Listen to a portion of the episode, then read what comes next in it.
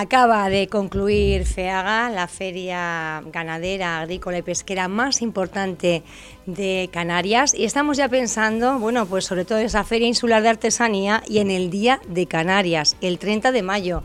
El Ayuntamiento de La Oliva quiere conmemorar esta fecha y hacerlo además por todo lo alto con cuatro jornadas que se van a dedicar, bueno, pues a, mover lo que es la música, las acciones eh, que vinculan a la tierra, la gastronomía también, de todo ello nos va a hablar el concejal responsable del área, Jero Lozano. Buenos días. Buenos días, Pía, y gracias por, por invitarme y, como dices tú, intentar explicar a la gente lo que, lo que vamos a hacer. Creo que es un acto bastante potente.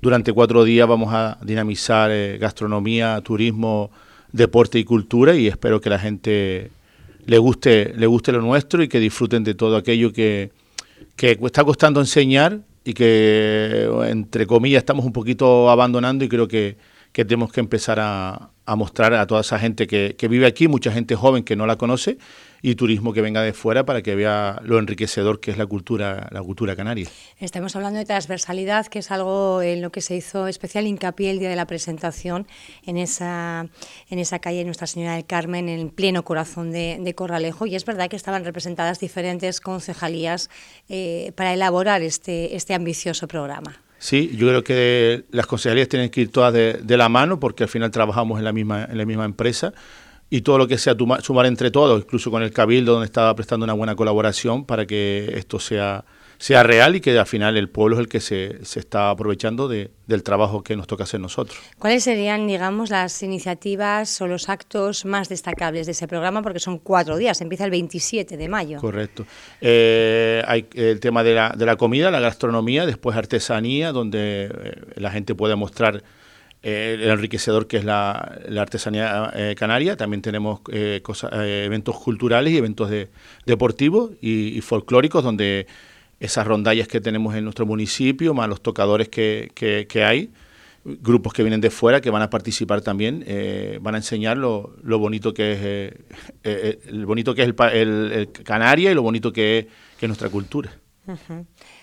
Parece que le estoy haciendo un examen, Jero. pues mira, yo antes cuando entramos te dije que estaba un poco, no, no sé si agobiado, pero bueno, me toca llevar cinco concejalías y para mí son como, como en el colegio o el instituto donde tenía muchas asignaturas y que ir mm. sacándolas poco a poco. Pues nada, hoy me tocó un examen con pía. bueno, lo importante es que, es que toma la calle el, el folclore y la cultura canaria en ese día tan especial del día, en torno al, al Día de Canarias, ese 30 de mayo. Eh, es importante, decía usted, vincularlo también a los propios residentes, porque claro, en La Oliva especialmente, en los municipios turísticos, eh, hay muchísima gente pero que ha venido de fuera y que no está tan familiarizado con la, con la cultura.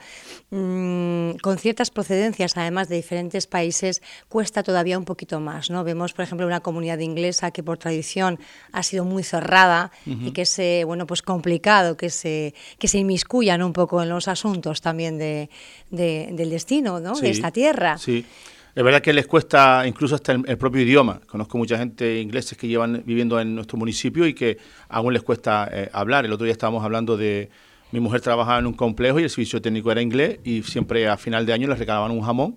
Incluso nos los devolvía a nosotros, lo metían en el congelador.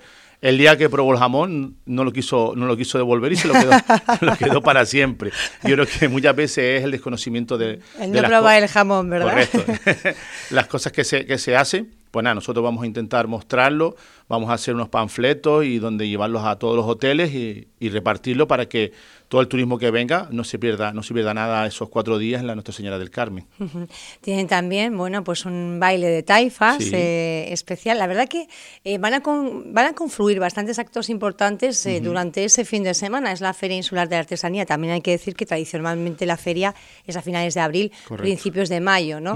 Se ha movido este año en el calendario y parece que ha trastabillado un poquito todo lo demás, pero coincide también esa feria insular, el gran baile de, taifas, de taifas cuando concluye la feria y los actos programados en la Oliva de forma paralela. Sí, yo soy de las personas que siempre me quejo que no hay que pisar los eventos y donde todos debemos, eh, es una isla grande pero a la, vez pequeña y poder participar y, ver todos esos actos. Hace poco también coincidió un partido importante en Villaverde de la regional con la luchada en Tetir.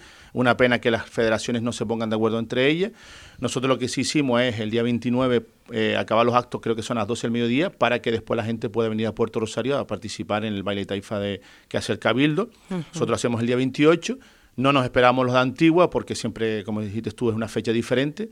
Pero bueno, intentaremos dinamizar y que hay cosas que no, que no se pisen a las, a las otras, pero bueno, es lo que Y bueno, que, son muchos días, ¿verdad? Para hacer planes y que la gente puede, puede visitar diferentes entornos de la isla, que se están haciendo muchísimas cosas. ¿Cómo va la, la asistencia para ese baile de, taifas en La Oliva? Pues ¿Se ha abierto ya? Sí, sí, eh, ya desde el día 5 ya hay bastantes plazas solicitadas, eh, donde vamos a poner unas 50 mesas y seguramente se, se, van, a, se van a llenar. Y sí, por lo que me cuentan las chicas en cultura, hay bastante, bastante petición desde la gente. O sea que bueno, pues a ver si se puede llenar. Les coincide también la final de la Champions League. Sí, ya se lo dije a las chicas que, que por favor pongan una mini pantalla o algo para que la gente. Yo sé que no tiene que ver una cosa con la otra, pero la gente es muy futbolera y también es una final y esperemos que pone una pantallita para que la gente pueda disfrutar entre ojo y ojo, a ver cómo lo, cómo lo cuadramos, ¿verdad que sí? Estábamos hablando fuera de micrófonos, Jero, de la importancia de los actos que se llevan a cabo en todos los pueblos, en esos centros culturales eh, que son bueno pues un motor cultural al final en, del municipio, ¿no? porque muchos pequeños eh, hacen, hacen grande y además eh, con iniciativas muy concurridas que tienen muchísima gente interesada que participa en todas las acciones que se realizan. ¿Cómo, ¿Cómo está siendo esa dinamización ahora en los pueblos del municipio? Los centros culturales están abiertos, donde se está llevando una actividad bastante fluible eh, pero yo soy de los que pienso que no solo son los centros culturales, sino que también hay que sacar la cultura a la calle, porque muchos artistas callejeros que, que pueden hacer la representación. En Cotillo se han hecho varios eventos, donde es un pueblo arraigado mucho a, cosas como esta. Estamos con el blues, después con el reggae también, que estamos ahí, queremos llevarlo a, a Tindaya, un pueblo dándole importancia y después lo que estamos haciendo en la calle Díganos fechas, vamos a empezar con el blues. ¿Para cuándo, cuándo son las fechas del blues? Ahora me matas porque entre fecha de una fecha y esa, pero... Pero ahora mismo no me acuerdo y no quería dar una fecha exacta tampoco. Sé que lo del reggae creo que es para septiembre y lo otro es para octubre, más Festival o menos. de. Tenemos aquí además a Alejandro Alonso Frey, que es el promotor De, ese, de ese festival. Y va a ser además por primera vez en Tindaya. Sí, en el campo de, de fútbol estamos ahí con los permisos intentando demostrarle a, la naturaleza o a las, personas que llevan que, que llevan estos sectores que, va a ser algo tranquilo, donde la gente va a disfrutar de, un concierto y, lo que se intenta es dinamizar el pueblo de, Tindaya y que se conozca y, disfrutar, eh, no, hay, no hay otra cosa más. Porque es importante además, eh, bueno, eh, el impulsar diferentes estilos de, música. No sé si quiere intervenir aquí mi compañero, que siempre como promotor del evento le suele gustar. Ale, no sé si, si estás disponible para adelantarnos algo de ese festival que sé que estás bueno pues montando con muchísimo mimo y además trabajando desde hace un montón de meses porque es verdad que estamos acostumbrados a ver el cartel y parece que todo estuviera hecho. Sí, sin darnos cuenta de todo el trabajo que hay detrás con todos los permisos con los planos buenos días. como buenos días Ale. Buenos días. sí como decía Jairo estamos ahí pendientes de bueno a nosotros nos gusta hacer las cosas bien siempre no y pues, bueno hay que pedir un permiso de patrimonio histórico y, pero bueno, mm, no, hay, no hay problema porque la ley ahora mismo contempla que, se pueden realizar actividades culturales y deportivas dentro del estadio de fútbol. Y bueno, pues en esas estamos. Eh, y esto de trasladarlo, porque se traslada al escenario, ¿no? Y tener Tindaya de fondo, yo creo que es un lugar como muy emblemático, ¿no? Tindaya del reggae. Es, paz, es paz total, la paz total que da. Por un lado queríamos buscar eh, un recinto cerrado, en este caso un campo de fútbol, y y, bueno, creímos que de todos los que hay, eh, también es el único que no tiene césped en, en, el municipio de La Oliva, entonces también... no se deteriora, ¿no? No se, no se estropea, que sí, que se puede poner la lona esta del cabildo, pero, pero bueno, siempre es preferible pues no estropearlo lo menos posible. Y Tindaya pues tiene eh, eh, ese esa cosita especial ¿no? que, que, que, queríamos hacer eh, pues el festival ahí para, para, que fuera una edición sagrada por la montaña. ¿no? Sagrada, mira. Siempre respetando el entorno y nosotros somos un, festival eh, sostenible también eh, y allá donde vamos pues lo dejamos todo tal y como estaba. Se demostró el último año que lo hicimos en la Plaza de las Ares, que terminaron los conciertos a las 4 de la madrugada y no había ni una colilla en la plaza. Ni una. Bueno, pues ahí está, ¿no? Así se puede, se les puede invitar a, seguir promoviendo de eso se trata. Ojalá cogieran ejemplo muchas organizaciones también. Sí, pero bueno, además gente de, la propia isla que se está movilizando y también, eh, bueno, pues trayendo artistas y haciendo mm. esa labor que parece que siempre buscamos intermediarios fuera y es importante que también generar economía en las empresas de la isla. ¿no? Yo soy de los que primero lo nuestro, después lo nuestro y tercero nuestro. Y si después nos falla, pues tendremos que buscar, que buscar fuera. Nosotros podemos presumir de tener muchos eventos propios y la gente está trabajando y creo que damos siempre siempre un nivel alto para, para cualquier eh, cosa que se pueda hacer. Eh, siempre eh, la isla es una isla enriquecedora y bastante agradecida a las personas que, que vienen de fuera. mi padre también es, peninsular y, y, ha venido aquí, se ha sentido como, como en casa. Pero sí es verdad que, que, a veces nosotros nos ponemos el listo muy alto pensando que somos menores que los demás, pero a las pruebas me remito que tenemos muchas cosas propias y que podemos presumir de, de hacerlas bien. Oye, yo ponía como ejemplo también un poco en el editorial esta mañana y abordando el tema de FEAGA, ¿no? Cómo esa marca Saboria Lanzarote, que lleva en marcha ya 15 años, presentaron en el marco de FEAGA una lenteja premium de Lanzarote y costaba 8 euros el medio kilo. La eh, historia es que ellos se lo creen y lo venden. Sí. Entonces, yo creo que es el plus eh, que nos falta, ¿no? Ese pequeño, el ser conscientes que aquí se hacen muchas cosas y se hacen muy bien. Sí, sin duda, sin duda. Aquí hay mucho, mucha calidad en, en, todos los sectores. En el cultural, en el, en el ganadero, en el agrícola se ha visto también. En, en todos los sectores creo que, que muchas veces eh, miramos fuera cuando tenemos mucha calidad aquí dentro. Muchísimo. Mm. Tenemos que mimarla más también, creo yo. Hay que mimarla más. Eh, ¿Qué fechas, Alejandro, para el Festival de Reggae? 23 y 24 de septiembre, viernes y, sábados. De momento, bueno, se quedan en el municipio de La Oliva, pero ¿han pensado en algún momento en dar el salto a...? No, de momento los seis años que, llevamos estamos muy contentos. ¿Insular? No, de momento se Hombre, insular es porque al final viene gente no solo de toda Fuerteventura, sino de otras islas, ya se ha visto otros años, pero, pero bueno, en estos seis años el, Ayuntamiento de La Oliva nos ha tratado muy bien, ha apostado por nosotros. Están encantados ahí. Encantadísimos. Además, la Oliva es un municipio muy musical donde, donde alberga muchos músicos y gente eh, que le gusta asistir a este tipo de eventos, entonces creemos que es el municipio idóneo. No queremos decir que los otros no lo sean, sino, que nosotros Hay que tener mucho cuidadito, de ¿eh? que luego uno presenta una iniciativa en otro sitio y le dice... Nosotros con este festival en concreto estamos muy contentos ahí.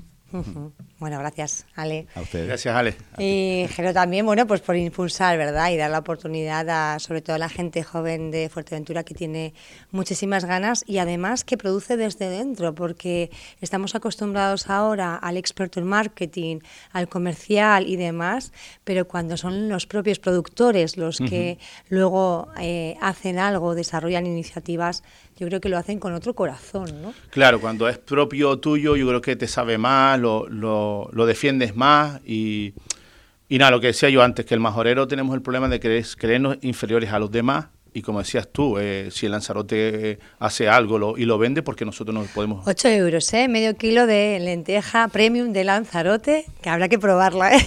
La verdad es que no nos dejaron, hicimos la entrevista, pero no nos dejaron luego para probar, ¿eh?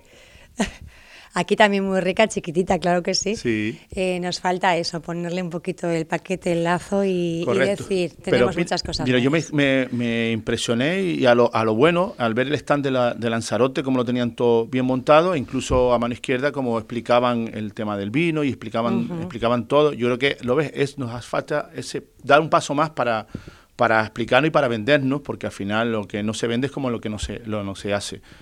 Eh, podemos presumir de, cultura, de gastronomía, de yacimiento, de paisaje, de, mil cosas que creo que no que realmente no la vendemos y que mucha gente no sabe ni que ni que existe. Tenemos unas playas por la parte de, Cotillo eh, y Tindaya hasta llegar a, a la zona sur con esas calas, sí, esas calas muy, muy, muy bonitas. Y después tenemos la zona eh, este oeste de donde están las playas más más planas, desde las grandes playas hasta las playas de Sotavento, que son increíbles. Yo creo que mucha gente no sabe ni que, ni que existe todo esto aquí. Jero, y una cosa nos falta, ponerlo en valor, pero también nos falta, decía eh, Ale, algo muy importante, mimarlo. Eh, yo le quería preguntar por ese, por ese, eh, la torre del, castillo del Tostón, que amanecía con esa pintada libertad, ¿verdad? A mí me, la verdad es que me llamó muchísimo la atención, además, el tipo de graffiti, ¿no? Y el mensaje del graffiti, ¿no? Libertad. Y dónde dónde empieza su libertad y, empieza la nuestra, ¿no? Claro, eh, mm, estamos cuidando el patrimonio. Pues ahora estamos con la, con, la agenda eh, cultural, es que la, agenda, la agenda que se está haciendo, estamos a punto de empezar a, licitar y también tenemos nosotros la cueva de Vía Verde que queremos restaurar y, y la Casa de Puerto Escondido que también está en la Oliva, donde tenemos un presupuesto ya destinado bastante alto y recuperarla, que es de las casas más antiguas de, del municipio. Y de verdad que sí deberíamos eh, eh, trabajar más para, para enseñar eso. Creo que en Villaverde hay unas cinco cuevas que, que casi la gente ni ni las conoce y espero que, bueno, poquito a poco ir recuperando todo eso. Eh, es un trabajo bastante, bastante largo porque este municipio es muy grande y tiene muchas cosas por hacer. ¿Qué es lo que está en licitación, por cuánto y, y cuándo vamos a poder ver, bueno, pues que comienzan los trabajos para ponerlos en valor?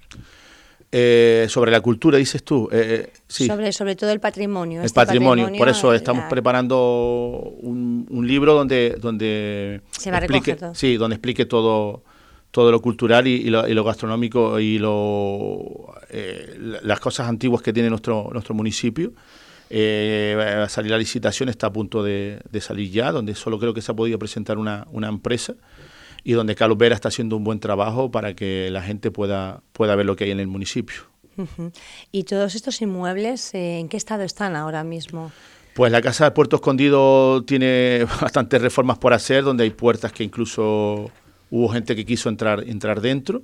Esa tiene una, una, una cuantía alta de, económica para, para la recuperación. En la cueva de Villaverde también... Pero también se está pensando en rehabilitarla. Sí, sí, no, no, sí, sí, sí, ya está, está aprobado el presupuesto y todo. Más o menos, ¿cuánto se destinaría? Creo que son entre 200 y 300 mil euros son para la recuperación de, de, esta, de esta casa, que, que, es muy emblemática en el municipio y donde está ahí escondida a la parte sur de, del ayuntamiento, que mucha gente seguramente sabrá que no ni existe.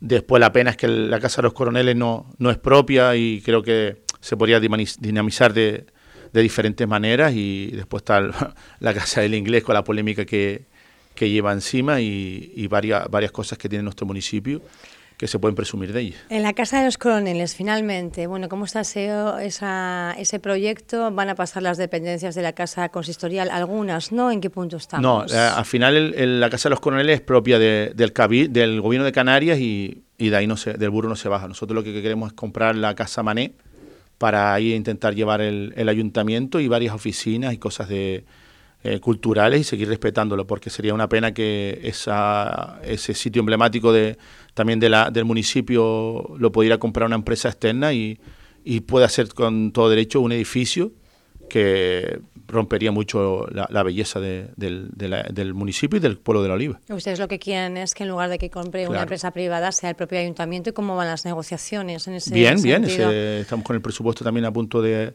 de aprobar y que desde que sea, sea del ayuntamiento propio, pues empezará... Más o menos, ¿qué previsiones tienen ustedes? Eh, no, primero se está destinando un dinero para poder comprarla, donde creo que son dos millones y pico, dos millones y medio de euros, dos millones cuatrocientos la compra de, de, esta, de este inmueble y donde tuvimos la suerte de, de, hacer una visita, está bastante bonito, es verdad que hay cosas que recuperar mucho, pero sería una buena gestión de poderlo tenerlo para eh, que sea municipal y ahí se pueda llevar al ayuntamiento. La casa consistorial sería la casa Manec, casa consistorial, correcto, ¿no? Correcto. Eh, hablaba también de esa cueva de Villaverde, mmm, también esa inversión para poder ponerla en valor y recuperarla. Sí, eh, sé que el compañero Luis está con el tema de la de la canalización que tiene bastante problema al final, donde las aguas fecales están eh, vertiéndose sobre la propia cueva, sé que estaba en esa gestión, y después yo estoy en conversaciones con, con Rosa para eh, rehabilitarla y embellecerla por fuera para que los turistas puedan ir a, visitarla. Eh, también estamos con un toldo que, que, le vamos a poner para que eh, a la hora de excavar y, y, caigan, que caiga lluvia, pues no moleste a la hora de la excavación. ¿Cómo van las pesquisas para encontrar al autor de ese, de ese graffiti en el Castillo del Tostón? Sé que, eh, por lo que nos había comentado la alcaldesa, ya tenían más o menos encaminado sobre un, una furgoneta o una caravana que se había quedado cerca, están en, en investigaciones. También sé que se está ya se va a rehabilitar por parte del Cabildo con un algo de arena para poder, eh, poder limpiarla y, nada, intentar eh, recuperarla y después ponerla en marcha y para que la gente pueda visitarla, claro. Claro, porque eso eh, antes sí que estaba abierta, contaba, que entiendo, con seguridad, personal de seguridad.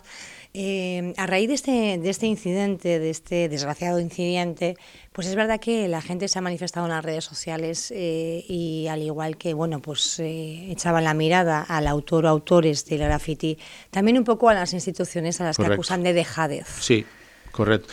Pues nada, lo normal es tenerla abierta y que la gente pueda visitarla y con un control. Lo que pasa es que pía, no vamos a poner un policía por cada persona que haya en el municipio, si no sería una locura. Ya tenemos un déficit bastante eh, eh, con las policías por el tema de los del contrato que, está ahí un poco ahí trabado y por eso se, se ha contratado seguridad privada pero bueno, ahora desde que se limpia el tema de, de los grafitis, eh, haremos la gestión para poder abrirla y que la gente pueda, pueda utilizarla.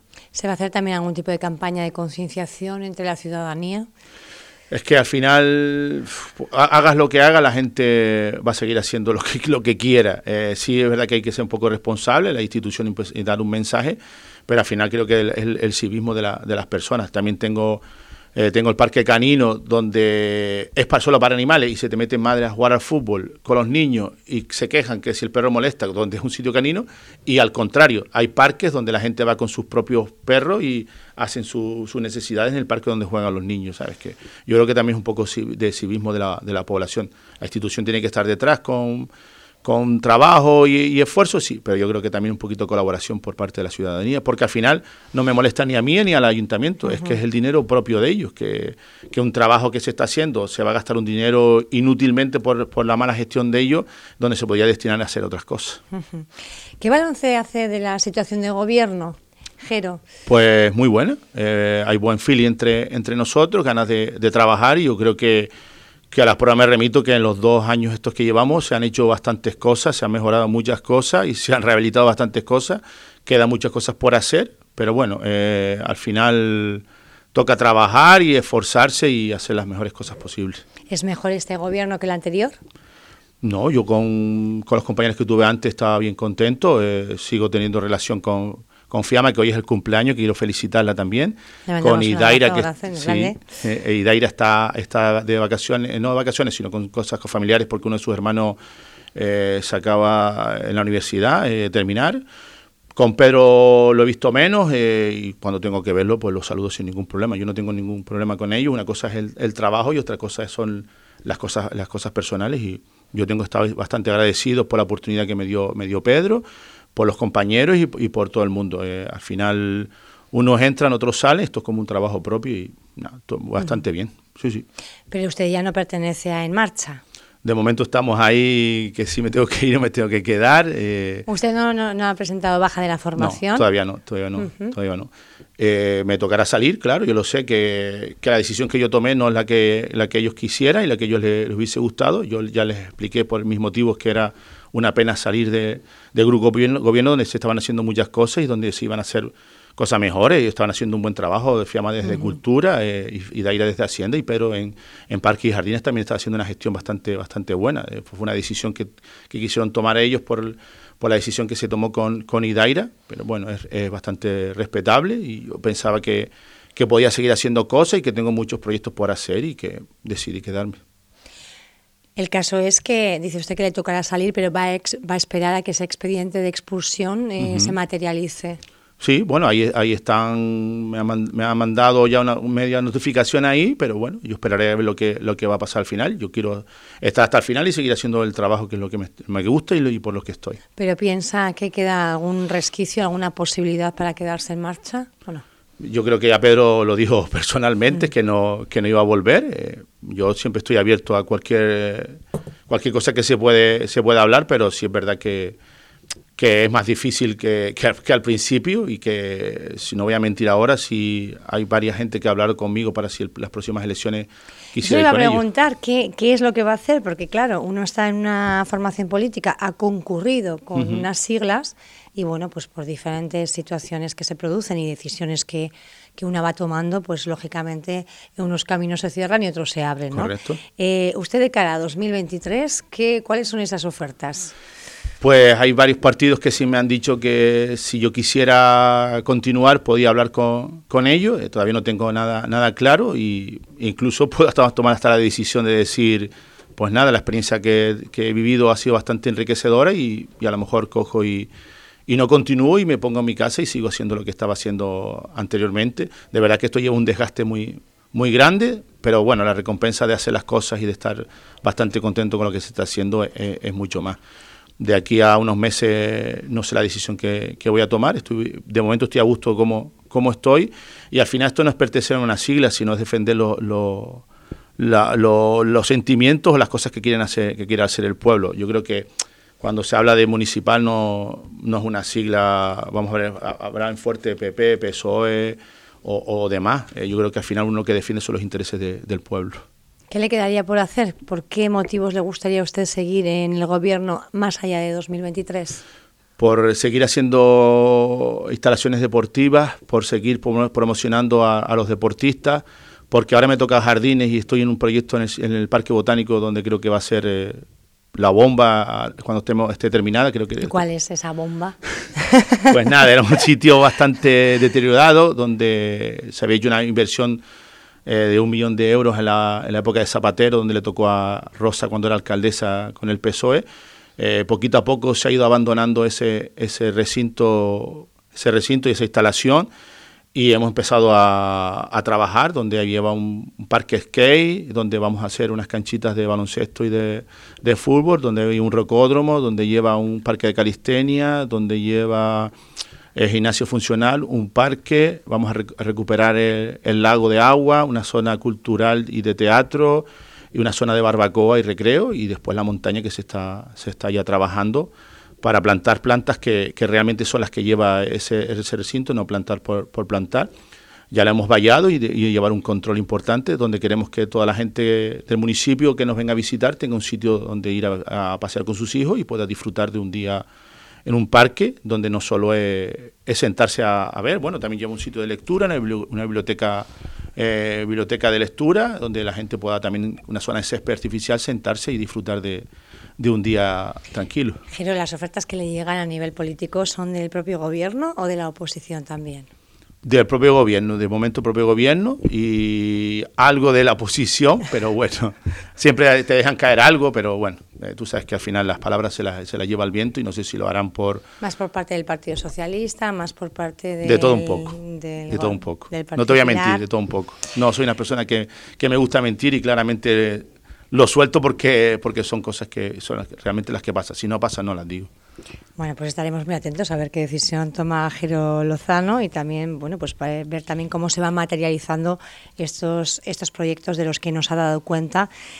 Y sobre todo, finales de finales de mayo tiene una cita también en La Oliva con ese Mestura La Oliva Canarias. Mestura Canarias La Oliva. Exactamente para poner en valor todo, todo lo que es eh, bueno, lo relacionado con la tierra en este día tan especial y darlo a conocer también a muchos residentes que todavía pues no, no lo están saboreando y no han probado el jamón. Vamos a dejarlo ahí.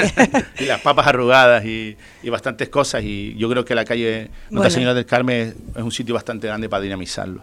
Tomando la calle, la cultura. Gracias por estar con nosotros, Geno Lozano. A ti, Pía, muchísimas gracias y nada, espero que hayan disfrutado y que Radio Insular siempre por el buen trabajo que está haciendo y que está creciendo como estábamos diciendo antes y que al final es bueno para todos.